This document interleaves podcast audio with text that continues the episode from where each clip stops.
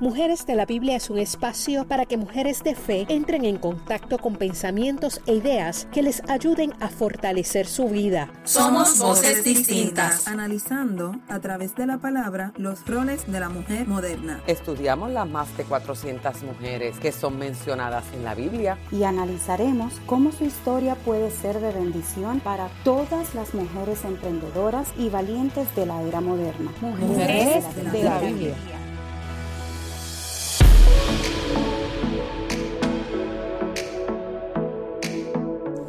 Hola, saludos a todas esas mujeres que me escuchan. Sean bendecidas y reciban un fuerte abrazo de mi parte. Espero que estén preparadas porque sé que lo que escucharán hoy será de mucha bendición como lo fue para mí. Bienvenidas a esta edición de Mujeres de la Biblia, un espacio para compartir experiencias y reflexiones utilizando las mujeres de la Biblia como inspiración. Prepárate porque estamos a punto de comenzar. Mi nombre es Cris Navarro y soy madre, psicóloga de profesión, ofrezco terapias y talleres, además mi esposo y yo pastoreamos la juventud de nuestra iglesia. Aún así, me gusta decir que soy simplemente Cris, porque no importa los títulos que podamos alcanzar, siempre llegan los momentos en que tenemos que quedarnos a los pies del Maestro y ser consoladas por Él precisamente parte de lo que estaremos escuchando hoy en este podcast. Y es que lo que hemos establecido como prioridad puede determinar cómo pasaremos esos momentos de dolor en nuestras vidas. Y precisamente porque llegan esos momentos de dolor a nuestras vidas, momentos que desearemos no experimentar, momentos de quebranto que deseamos que culminen, es que me llama la atención la historia de esta mujer y el tema prioridades.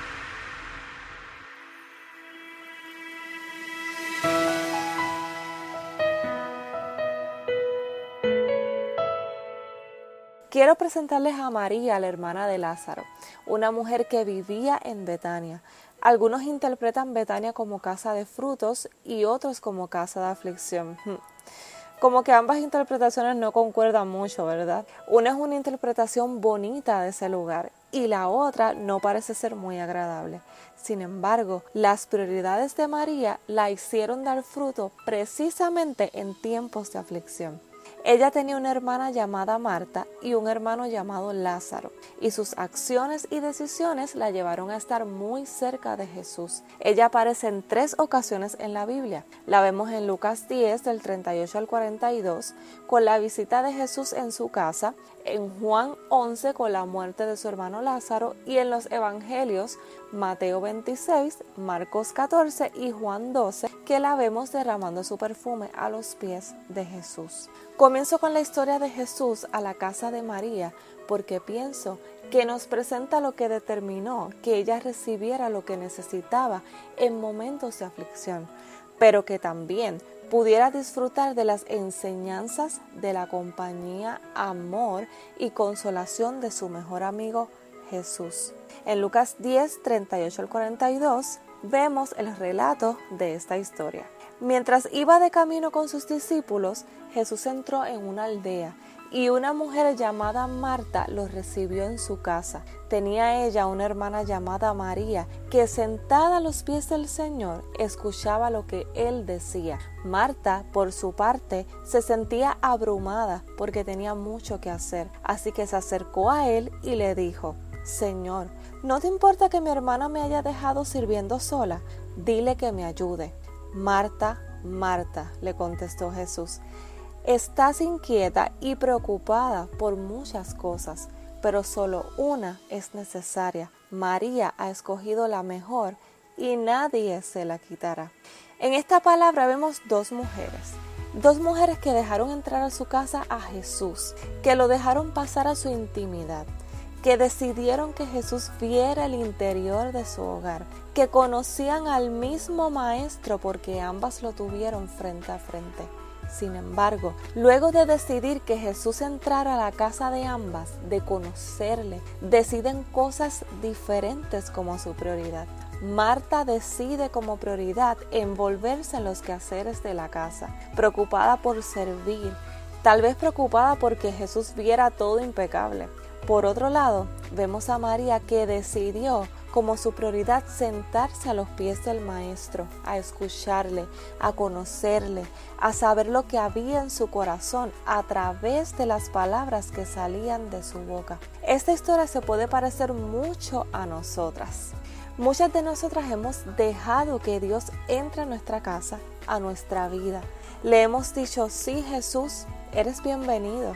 Pero al darle la bienvenida, olvidamos darle la prioridad a Él. ¿Cuántas veces decidimos hacer tantas cosas que pueden ser buenas, como las que hacía Marta, que incluso eran para Jesús? Muchas veces decidimos trabajar mucho, estar en muchos ministerios, crear eventos para la iglesia, pensar en qué más puedo hacer para desarrollarme en diversas áreas, para traer cosas nuevas para los programas que realizamos, pero Nada de esto es la mejor parte. Todo esto es bueno, es para Él. Pero cuando decidimos que nuestra prioridad sea estar a los pies del Maestro, en vez de preocupación, recibimos paz. Qué rico es tomar un tiempo para sentarnos a hablar con una amiga que nos escuche y nosotras escuchar sus consejos. Son esos momentos en que recibimos ideas de cómo enfrentar situaciones o simplemente sonreír y contar chistes o tal vez contar nuestros planes futuros. Asimismo, es escoger como prioridad nuestra relación con Jesús por encima de todo lo que podamos hacer para Él. Es un tiempo de sentarnos a escuchar sus consejos, pero donde también podemos expresar lo que sentimos. Podemos reír con Él y también hablar de nuestros planes futuros. De verdad es hermoso. Como líder de la iglesia desde muy joven, he podido ver cómo podemos envolvernos en hacer tantas cosas, menos disfrutar de su presencia. Sin embargo, cuando estamos en su presencia, todo lo demás que hacemos es dirigido por Él y recibimos paz. Todo lo demás se ordena y a sus pies escuchamos cuando Él nos enseña cuáles son las prioridades. No sé si te has preguntado cuáles son esas prioridades que Dios quiere que veas, pero en algún momento, en medio de situaciones difíciles, de depresión, ansiedad y ataques de pánico, cuando no podía realizar todo lo que hacía en la iglesia a causa de lo que estaba experimentando, tuve que solo sentarme a los pies del maestro y escucharlo decir que nada de lo que yo hiciera me iba a acercar más a él, solo escoger la mejor parte, que era estar a sus pies y dejarme consolar por él. Allí comprendí las verdaderas prioridades Vi como prioridad buscar ayuda profesional cuando es necesario. Vi como prioridad pasar más tiempo con mi familia. Vi como prioridad tomar tiempo para arreglar mi cabello o hacer alguna otra cosa que yo deseara. Vi como prioridad, otra vez, tomar tiempo para descansar en sus brazos mientras le adoro y le hablo, y muchas otras cosas más. Comprendí que Él solo nos llamó a seguirle a estar con Él y de esa relación sale el deseo de hacer para Él lo que Él necesita que hagamos y no menos o más que eso. Esto produce paz y no ansiedad. Esto también me hizo comprender lo que experimentó María cuando llegó un momento difícil para ella, la muerte de su hermano Lázaro. Lo podemos leer en Juan 11. En esta historia volvemos a ver el contraste de aquellas dos mujeres que dejaron entrar a Jesús a su casa. Ambas le dijeron a Jesús, si hubieras estado aquí, mi hermano estaría vivo con la diferencia de que el tiempo que María pasó a los pies del Maestro le enseñó lo que él podía hacer. Mientras María estaba en su casa siendo consolada por otras personas, supo que Jesús estaba allí y salió a su encuentro. Parece que su tiempo de intimidad con Jesús le enseñó que no había otra cosa que pudiera entender y consolar como su mejor amigo y maestro lo podía hacer. Dice la Biblia que Jesús lloró, se conmovió, y es que Dios está interesado en que sepamos cuánto a Él le interesa nuestro corazón y nuestros sentimientos. María nos enseña que aunque tengamos otros brazos para ser consoladas, nada se compara con ir a los brazos de nuestro amigo y Señor. Ella estaba siendo consolada por los judíos en su propia casa, según Juan 11:31, que dice, entonces los judíos que estaban en casa con ella y la consolaban, cuando vieron que María se había levantado de prisa y había salido, la siguieron diciendo, va al sepulcro a llorar allí. Pero sabía que no se comparaba a los brazos de su maestro, porque lo conoció muy bien al escogerlo como su prioridad. Él no solo va a estar en esos momentos donde vemos su gloria y que milagros ocurren, también en esos momentos donde solo nos vemos a nosotras mismas y nuestro dolor. Jesús nos enseña que está bien sentir dolor y pasar por aflicción. Ahí vas a disfrutar de sus brazos y luego verás el milagro que esperas realizarse en ti.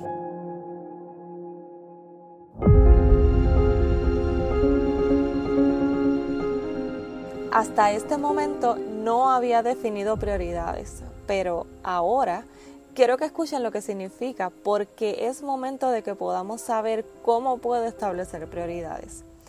Prioridades es una ventaja o preferencia que una persona o cosa tiene sobre otra, cosa que considera más importante que otra. La misma historia nos enseña ¿Qué debo tomar en consideración para poder establecer prioridades? Primero, debo hacerme una pregunta. ¿Qué es lo más importante para mí? Haz una lista en orden de importancia. Voy a ayudarte comenzando con algunas ideas que puedes tomar en consideración. Número uno, Dios. Saca tiempo para estar con Él, leer la Biblia y adorarle. El mismo Jesús le dijo a María Magdalena que estar a sus pies era la mejor parte, así que esta debe estar en nuestra posición número uno. Dos, familia. Toma tiempo de calidad para disfrutar con tu esposo, hijos, padres, etc. Fue Jesús en la cruz del Calvario quien nos enseñó la importancia de la familia y que incluso va primero que cualquier llamado o ministerio que podamos tener. Juan 19, 26 al 27 dice, cuando vio Jesús a su madre y al discípulo a quien él amaba que estaba presente, dijo a su madre, mujer, he aquí tu hijo. Después dijo al discípulo, he aquí tu madre. Y desde aquella hora el discípulo la recibió en su casa. Luego de estas palabras Jesús continuó con otras cosas importantes para que se cumpliese lo que decían las escrituras hasta su muerte, pero se encargó de su familia antes de terminar de cumplir con su llamado a venir a la tierra, dejándonos saber la importancia de la familia para él. 3. Salud. Realiza ejercicios, come saludable, ve a tus citas médicas. 4. Tiempo para ti. Cada uno de nosotros debe tomar un tiempo en el cual pueda arreglarse su cabello, sus uñas, dormir, ver una película o hacer algo que quiera realizar hace mucho tiempo. 5. Ministerios. Toma tiempo para desarrollar y ofrecer en servicio a Dios y a la gente las habilidades y dones que Él te entregó. Pueden haber más o menos cosas en la lista, dependiendo de lo que es importante para ti. Para establecer prioridades, no debo olvidar que debo preguntarme todo lo que estoy haciendo me hace sentir bien o me hace sentir estrés, preocupación, ansiedad u otras emociones. Si tu contestación es sí, me causa todo eso, puede ser el momento de volver a analizar qué cosas pueden quedarse en la lista de lo más importante y qué cosas debemos soltar, delegar o prestarle menos tiempo. Si todo lo que haces está bien establecido en tu lista de prioridades, puedes trabajar mejor con tu tiempo utilizando un calendario, una libreta para anotar y organizarte mejor. Pero en esta parte es muy importante que seamos sinceras ya que en ocasiones no queremos soltar o darle prioridad a cosas que deben serlo o a otras que ya no deben ser prioridad. Recuerda, si todo el tiempo te sientes preocupada y estresada, es momento de analizar qué cambios debemos hacer. Aprendimos de esta historia que tomar el tiempo para estar a los pies del Maestro te lleva a dar fruto en medio de la aflicción. Como María, en medio de su dolor, supo a dónde ir para ser consolada. Aprendimos de María que hay momentos para todo. No debemos otorgarle el tiempo de disfrutar de su presencia a otra cosa que no nos hará dar fruto y que solo nos hará sentir en ansiedad y afán. Aprendimos que establecer prioridades es lo que nos ayuda a mantenernos estables cuando llegan momentos de dolor. Recuerda, tú no eres todas las cosas que puedas realizar. Si fuera así, una persona enferma o con depresión o con otra situación que le imposibilita realizar las mismas cosas que antes no tuviera valor para el Señor. Pero no es así. Tú eres lo que Dios dice de ti y no hay nada que puedas hacer o dejar de hacer que cambie eso. María lo sabía. Por eso tomaba la mejor parte. Pero no tan solo eso, sino que la Biblia dice de ella que derramó perfume a los pies de Jesús. Se dice que ese perfume costaba el salario de un año. Ella lo sabía. Todo lo que ella podía realizar no era nada si no estaba a los pies del maestro. Por eso derramó lo que significaba todo lo que ella podía realizar por todo un año y dice la palabra que ese acto sería recordado por siempre. El acto de reconocimiento de que todo lo que yo puedo hacer lo rindo a sus pies y vuelvo a centrarlo como lo más importante de. Juan 11:2 dice, María, cuyo hermano Lázaro estaba enfermo, fue la que ungió al Señor con perfume y le enjugó los pies con sus cabellos. Juan 12:3 dice, entonces María tomó una libra de perfume de nardo puro de mucho precio y ungió los pies de Jesús y los enjugó con sus cabellos y la casa se llenó del olor del perfume. Marcos 14:9 De cierto os digo que donde quiera que se predique este evangelio en todo el mundo, también se contará lo que ésta ha hecho para memoria de ella. Muchas bendiciones para todas.